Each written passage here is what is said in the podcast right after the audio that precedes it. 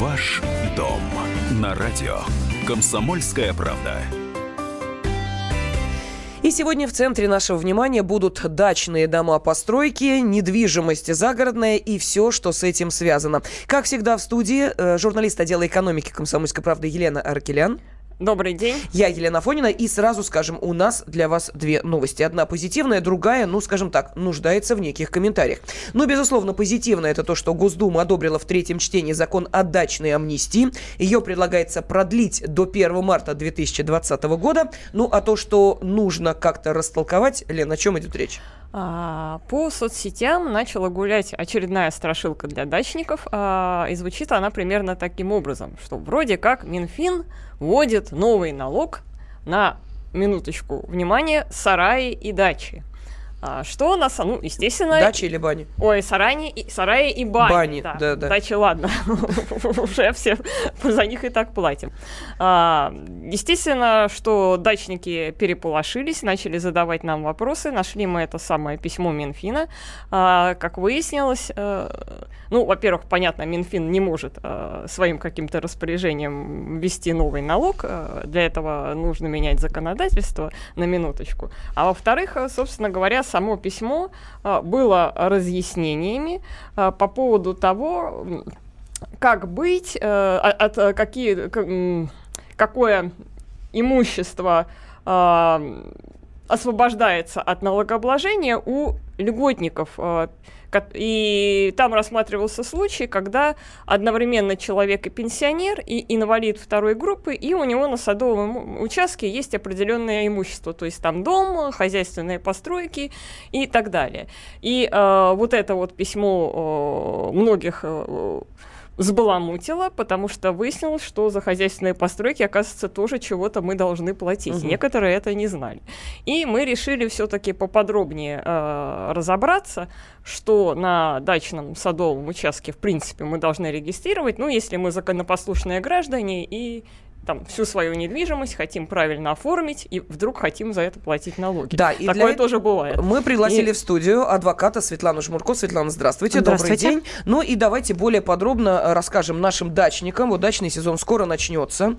А, некоторые действительно законопослушные. Все должно быть вот так, знаете ли, если есть строение, если надо за него налог платить, значит надо платить. Значит его надо регистрировать. Бани, сараи и прочие туалеты надо каким-то образом регистрировать, за них платить?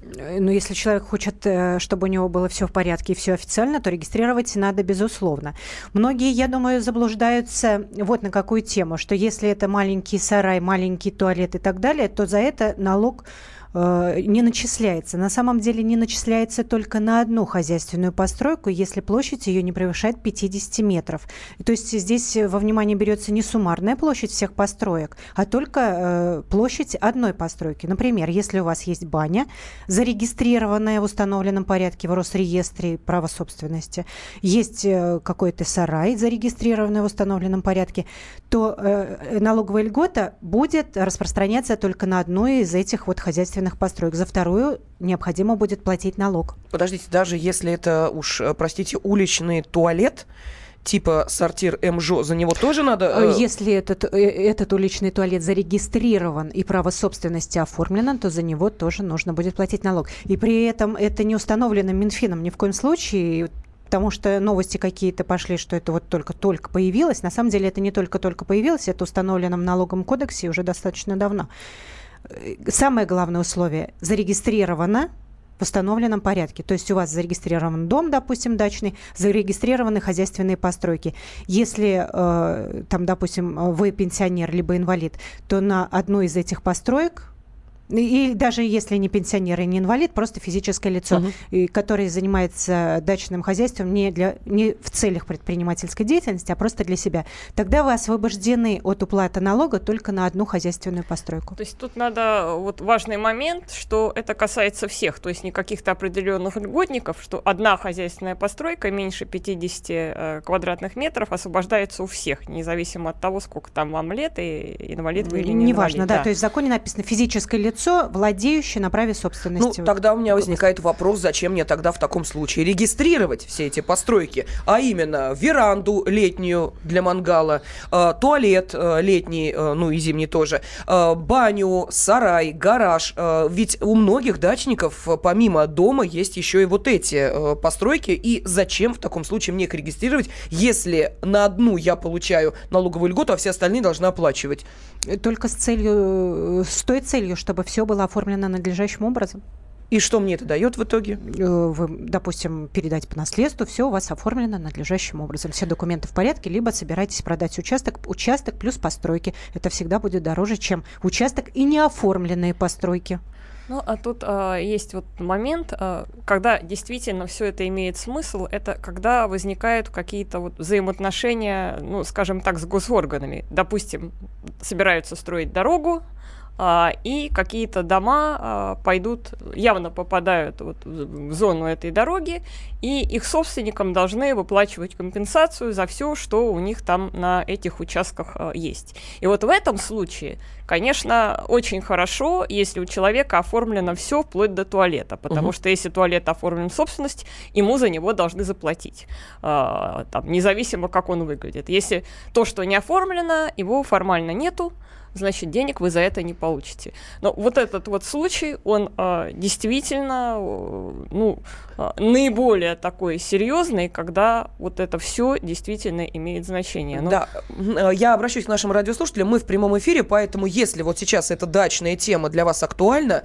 э, если вы хотите узнать, какие строения на садовом участке надо оформлять собственность, за что надо платить налог, как все это должно быть, чтобы потом не обернуться для вас большой финансовой проблемой, э, милости просим, телефон телефон прямого эфира 8 800 200 ровно 9702.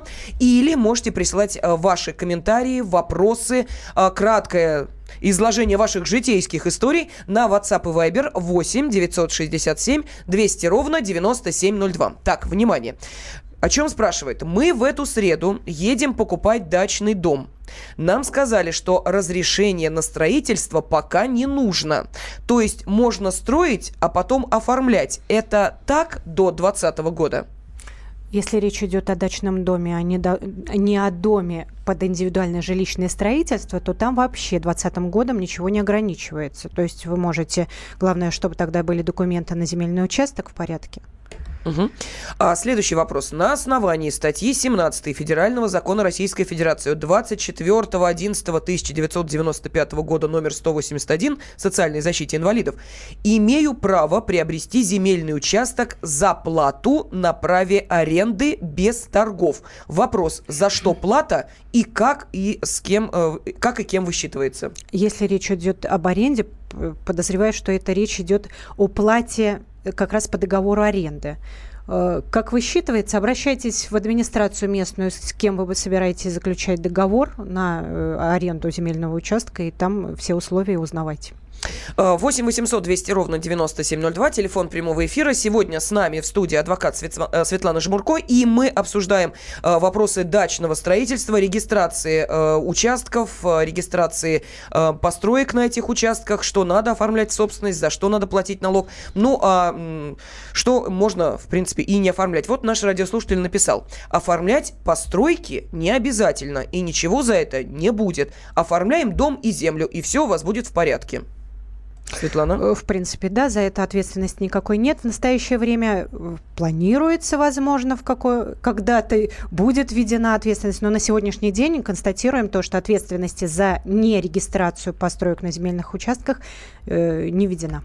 Да, еще один вопрос возникает. Э, если представим себе, человек, ну, очень законопослушный, зарегистрировал абсолютно все, понимая, что участок надо продавать, и покупателям так будет проще, можем столкнуться с другой проблемой. Покупатель скажет, а мне все это не надо. Я это куплю и снесу. Вот какая волокита ждет его для того, чтобы потом э, все вот эти оформленные сараи и гаражи, э, ну, я не знаю, снести документально... Особо никакой волокиты. Сносит он за свой счет, соответственно, когда становится собственником участка. Для того, чтобы прекратить право, он просто пишет заявление и подает через МФЦ, либо в Росреестр территориального управления. То есть никакой сложности Нет. Э, эта процедура э, не будет э, Нет. приносить тем, кто покупает такой участок, на котором зарегистрировано абсолютно все. Мы продолжаем через две минуты. Какие строения на садовом участке надо оформлять собственность, за что надо платить налог. Об этом, пожалуйста, поговорим в течение ближайших 30 минут.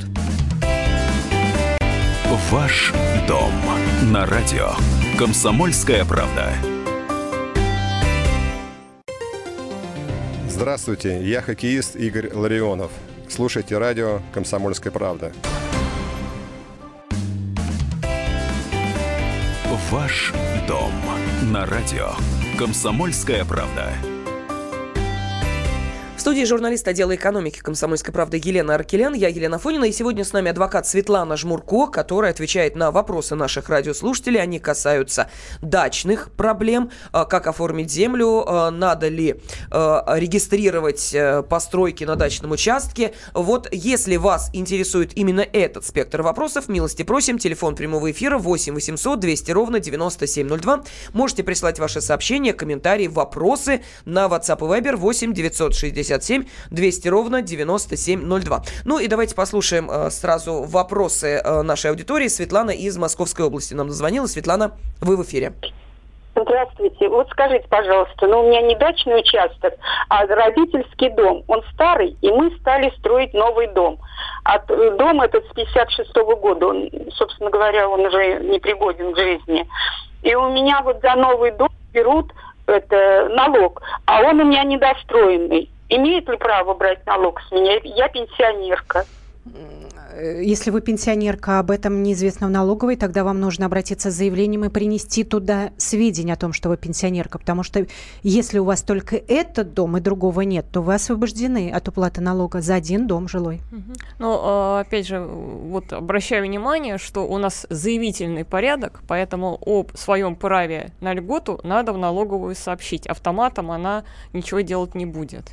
То есть надо дойти и принести заявление о том, что э, вы пенсионерка, и mm. пусть вас предоставят льготу по, по налогу на имущество на этот дом. Но у Светланы был еще там дополнительный вопрос. Э, дом недостроен, а налог дом уже берут. Дом недостроен, но я так думаю, что берут за тот старый дом, который был зарегистрирован. Если это так, то нужно э, принести документы, подтверждающие то, что того старого дома нет, и прекратить право на а него. кто такие документы может выдать? Где их брать? Как, как это регистрировать? У меня больше нет дома старого. Как, Смотрите, как это? если человек заинтересован в том, чтобы зарегистрировать этот новый дом, либо зарегистрировать его в качестве не достроенного угу. да, строения, то нужно вызвать кадастрового инженера, он оформит технический паспорт этого дома. И вот на основании этого технического паспорта обратиться в Росреестр, зарегистрировать право на э, объект незавершенного строительства, если этот дом недостроен. И тогда будете платить э, поменьше, я думаю, что налог. Но опять же, пенсионеры освобождены, за, э, об, освобождены от налога за уплату по жилому дому, квартире, и вот с этого года еще и по земельному налогу освобождены от уплаты налога. Так, вопрос следующий. Имеется гараж не используются, продать невозможно. Как отказаться от него, чтобы налог не платить? Э, обратиться в Росреестр через МФЦ, через территориальный отдел э, Росреестра и написать заявление об отказе. Угу. Это возможно, это касается и дачных земельных участков, например, кому-то очень далеко ездить невозможно, а вот эти вот членские взносы и так далее, да, это очень дорого, да. и к тому же налоговая каждый год присылает уведомление. Можно отказаться от участка, если невозможно его продать. Я в свое время столкнулся с такой проблемой, когда получено еще в, 19 э, в 90-е годы э, родителями дачный участок, мы совершенно вот вообще туда не ездили, и потом выяснилось, когда мы решили его продавать, что за нами такие долги там угу. числятся, ну, потому что и э, то, что собирали в течение этих лет на дороге, там на электрификацию и прочее, прочее, прочее, все это распределяется между э, теми, кто, э, собственно, является э, как раз членами этого садового товарищества и кооператива, и для нас это стало большой неприятностью с финансовой, так что вот на это тоже нужно обращать внимание, потому что зачастую люди думают, если я туда не езжу, то значит, соответственно, платить и платить должен. не надо ничего. Надо, уважаемые, и, к сожалению, да, это действительно так. Так, следующий телефонный звонок. Валентин из Москвы. Здравствуйте. Добрый день. Здравствуйте. Подскажите, пожалуйста, вообще суть налога на собственность, как это понимать? У нас э, государством проглашается повышение благосостояния трудящихся, а здесь одновременно повышаются налоги на э, любую собственность. Что, государство помогает человеку строить, что или нет? Валентин, уважаемый, э, если бы у нас сейчас э, с вами вот здесь в студии находился бы депутат Государственной Думы, который э, принимает там определенные решения, ну, наверное, мы бы могли с вами пофилософствовать на тему, почему в нашей стране все для человека и не все для человека. Да, почему вводятся налоги, почему они повышаются. Поскольку у нас адвокат Светлана Жмурко, давайте мы все-таки дадим возможность тем нашим радиослушателям, которые хотят услышать конкретный совет адвоката относительно реальной ситуации, в которой они находятся. Просто мы мы сейчас вынуждены исходить из того, из того, что есть у нас. Вот есть такая данность, налоговый кодекс. Там написано, что человек должен платить налог с имущества с физических лиц за то, за то, за то. Так, вот. переходим к следующим вопросам, э, более конкретным. Э, вопрос, какие минимальные и максимальные размеры получения земли в аренду под индивидуальное жилищное строительство? Э, какая область, какой район муниципальный. Я просто не готова сейчас ответить. По вашему муниципальному району, я думаю, что нужно обратиться в местную администрацию, в районную, и уточнить там этот вопрос. Так, Руслан спрашивает, э, сколько процентов земельного участка можно занять под строительство СНТ? Еще раз. Сколько процентов земельного участка можно занять под строительство СНТ? Видимо, под строительство. Имеется, имеется дом в СНТ. Не определено, но вот так, так, так, есть строительные нормы. Но я надеюсь, вы не собираетесь строить там многоквартирный дом, потому что в любом случае здесь будет уже учитываться вид разрешенного использования земельного участка. Если это просто дом, который будет использоваться для одной семьи, это будет дачный дом, ну, как э, оформлен как жилой дом, для одной семьи, то я думаю, что здесь нет каких-то пределов.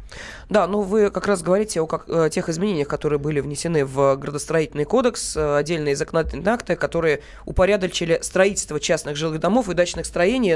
Там есть и этажность определенная, и э, определенный пакет документов, если этот э, дом превышает 500 квадратных метров. То есть там совершенно разные ситуации с, ну, скажем так, да, масштабом строительства. Угу. Поэтому, может быть, нашему радиослушателю Руслану следует следует уточнить, какой дом он собирается возводить на этом земельном участке, и тогда вам, э, ну, наверное, ответят э, более э, досконально. Следующий телефонный звонок. Галина из Москвы. Здравствуйте. Здравствуйте. У меня вот такой вопрос. Вот, например, имеется ну, дом до 50 квадратов, а к нему примыкает общей стеной хозпостройка. Вот эта хозпостройка и еще туалет отдельный. Вот эта хозпостройка, она как вот считается отдельно, либо как к дому, вот в общую площадь дома? Хороший вопрос, кстати, действительно. Ведь э, представим себе, что э, это, ну вот как я могу себе представить ситуацию нашей э, слушательницы, что это бытовка, которая просто имеет, ну, наверное, общую стену с домом, э, ну, может быть, даже общий вход. И что это дом или уже не дом? Это отдельное строительство, э, объект или не отдельный? Я думаю, что отве- ответит на этот вопрос э, кадастровый инженер, который будет оформлять технический паспорт на этот дом. То есть вы можете указать, что это дом, все вместе, а как выгоднее? Как выгоднее, но смотря э, для чего? Для, э, для, для уменьшения льготы? налогов. Но смотрите, если этот радиослушатель пенсионер, то освобождается от уплаты налога на дом, неважно какой площадью. Поэтому, наверное, выгодно все это включить в пределы дома одного, и тогда она будет освобождена заодно еще от любой другой хозяйственной постройки, расположенной на земельном участке. Вот так вот, видите, э, практический совет э, нашим радиослушателям, которые хотят еще и сэкономить, регистрируя э, свою недвижимость. Да, 8 800 200 ровно 9702, телефон прямого эфира, и ваши вопросы можете по нашей сегодняшней теме, по садовым участкам, оформлению собственности, за что платить налог, за что, собственно, вы не платите, присылать на WhatsApp и Viber 8 967 200 ровно 9702. А, мы в самом начале говорили, что продлили дачную амнистию э, уже в, третьем чтении.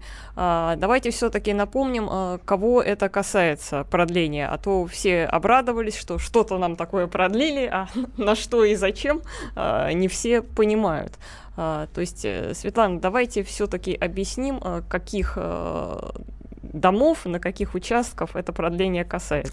Значит, э, амнистию действительно продлили до 20 до 1 марта 2020 года. Это касается тех, кто строит жилые дома, расположенные на земельных участках под ИЖС, индивидуальное жилищное строительство. Для дачников, садоводов амнистия также существует. Упрощенный порядок оформления земельного участка, упрощенный порядок оформления дачных садовых домиков. Для них срок дачной амнистии вообще не ограничен, никогда пока не ограничивался. То есть э, никакой 20 год там Их никаким не, не касается. не То есть касается. дачников, садоводов 20 год не касается, они могут спокойно своим чередом оформлять земельные участки и постройки на своих садовых и дачных участках. А вот для тех, кто обладает домом по ДЖС, тем вот как раз упрощенный порядок без разрешения на ввод в эксплуатацию, без акта на ввод в эксплуатацию, они могут оформить право собственности на дом до, до 1 марта 2020 года. Да, ну и как сказал, комментируя это решение Госдумы, глава комитета Госдумы по государственному строительству и законодательству Павел Крашенинников, э, в стране осталось несколько тысяч жилых домов, на которые не оформлены права собственности согласно действующему законодательству. Ну и вот, как говорят специалисты, в основном это дома в небольших поселках. Но, впрочем, я вижу, поступают вопросы от нашей аудитории на WhatsApp и Viber. Мы обязательно на них ответим через 4 минуты. Ваш дом на радио. Комсомольская правда. Здравствуйте, я Вячеслав Фетисов. Слушайте радио «Комсомольская правда». Ваш дом на радио. Комсомольская правда. Сегодня на ваши вопросы отвечает адвокат Светлана Жмурко, ну а также в студии журналист отдела экономики «Комсомольской правды» Елена Аркелян и я, Елена Афонина.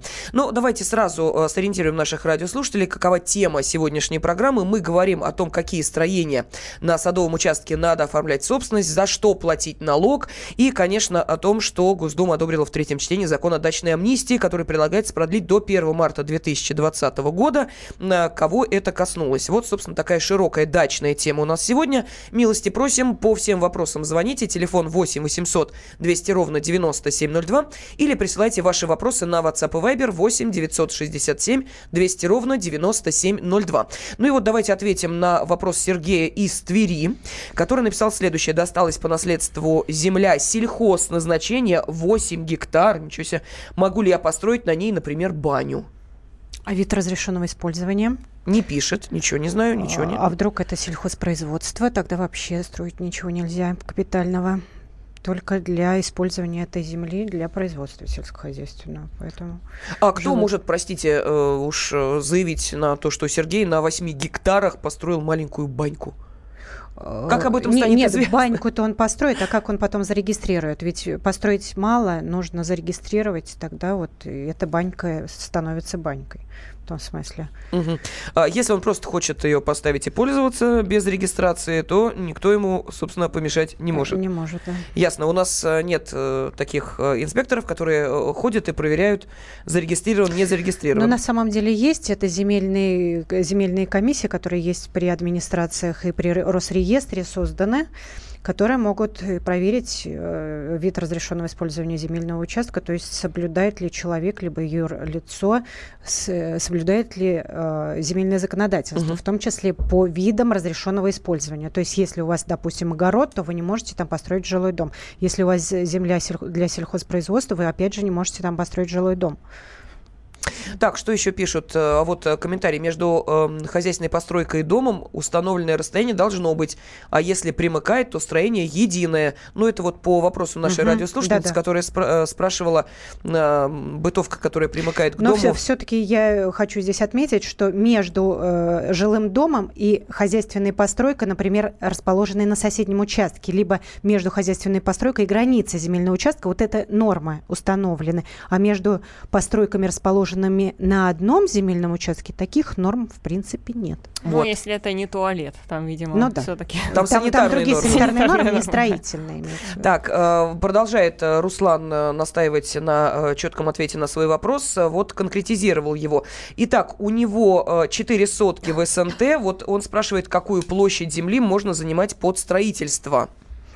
Значит, во-первых, э, напоминаем, что по строительным нормам 3 метра, если речь идет о жилом доме, который он собирается там построить, да, 3 метра от каждой границы он должен отступить и застроить вот всю площадь, если захочет, все, что останется э, там э, внутри вот этого вот прямоугольника либо квадрата.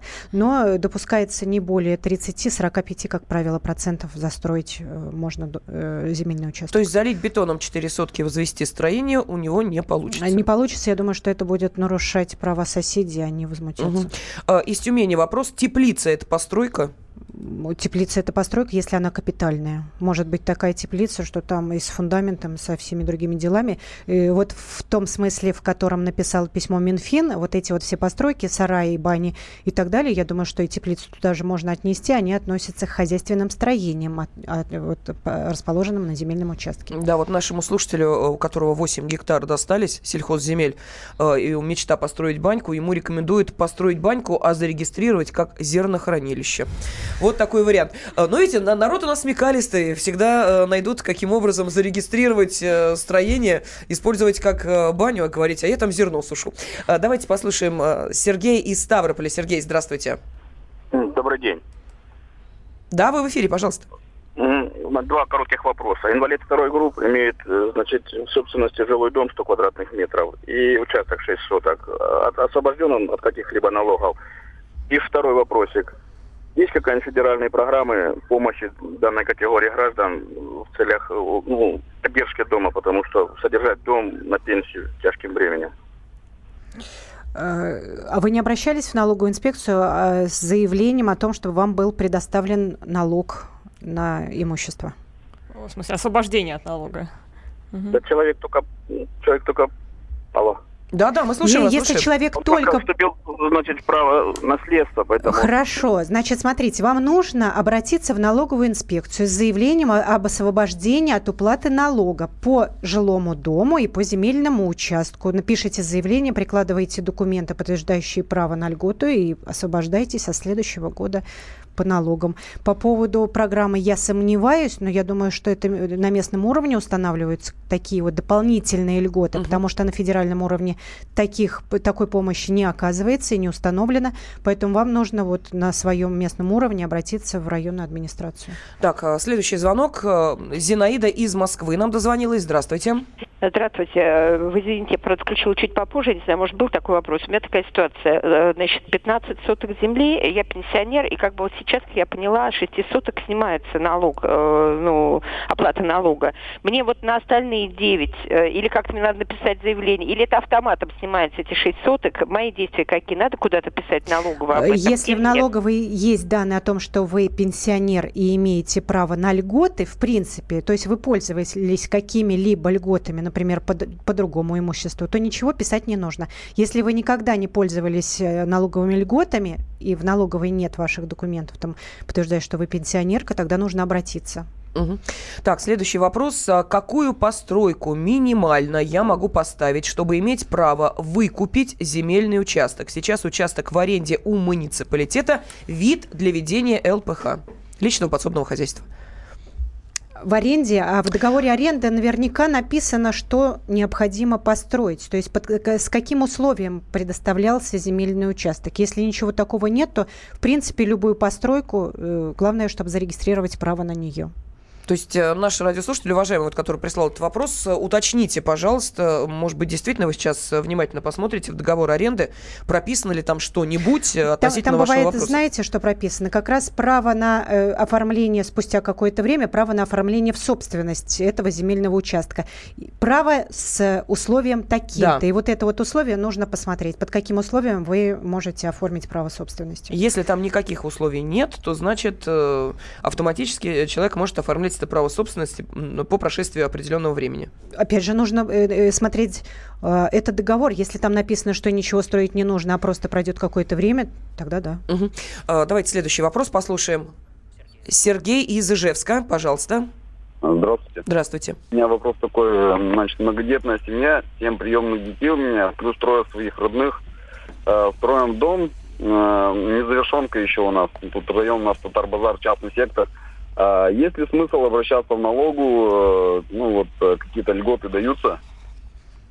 Многодетным семьям даются ли льготы в налоговой, Светлана?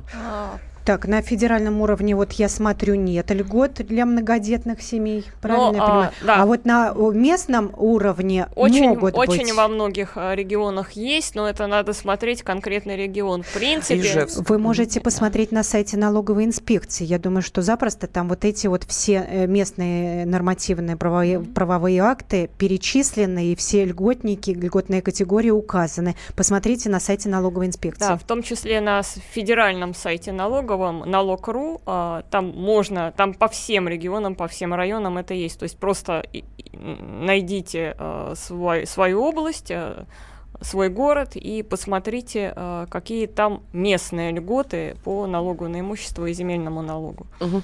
Так, тот человек, который спрашивал про э, теплицы спрашивает, надо ли платить на них налог, если, если зарегистрировано право собственности только в этом случае. То есть по любой постройке первое правило вы платите налог только за то, что зарегистрировано на праве собственности в Росреестре.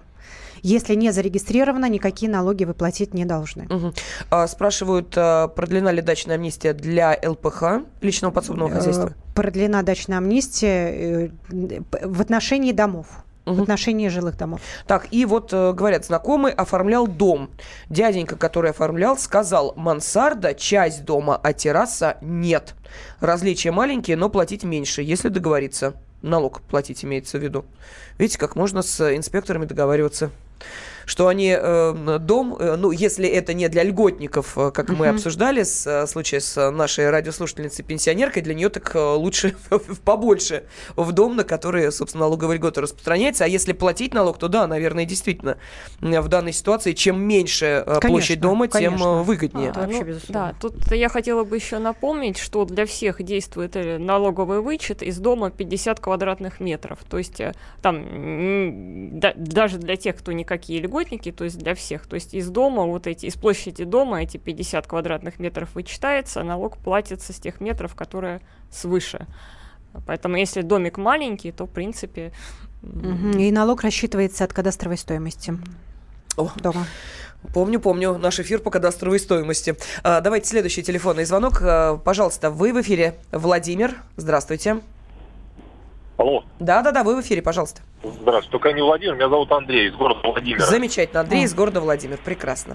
Хотелось бы узнать э, по поводу многодетных семей, когда начнут наконец выдавать земельные участки, обещанные президентом. А как вы считаете, адвокат ответит вам на этот вопрос? Да, Андрей. Он может, он может помочь, может. потому что на местном уровне ни один юрист не хочет браться за это дело и ссориться с местной администрацией, потому что администрация а, законными дублерами эту тему просто закрывает. Ну хорошо, давайте тогда обратимся к адвокату Светлане Жмурко. Светлана, Значит, что смотрите, если вам э, Действие администрации, бездействие то же самое. Можно оспорить в течение трех месяцев.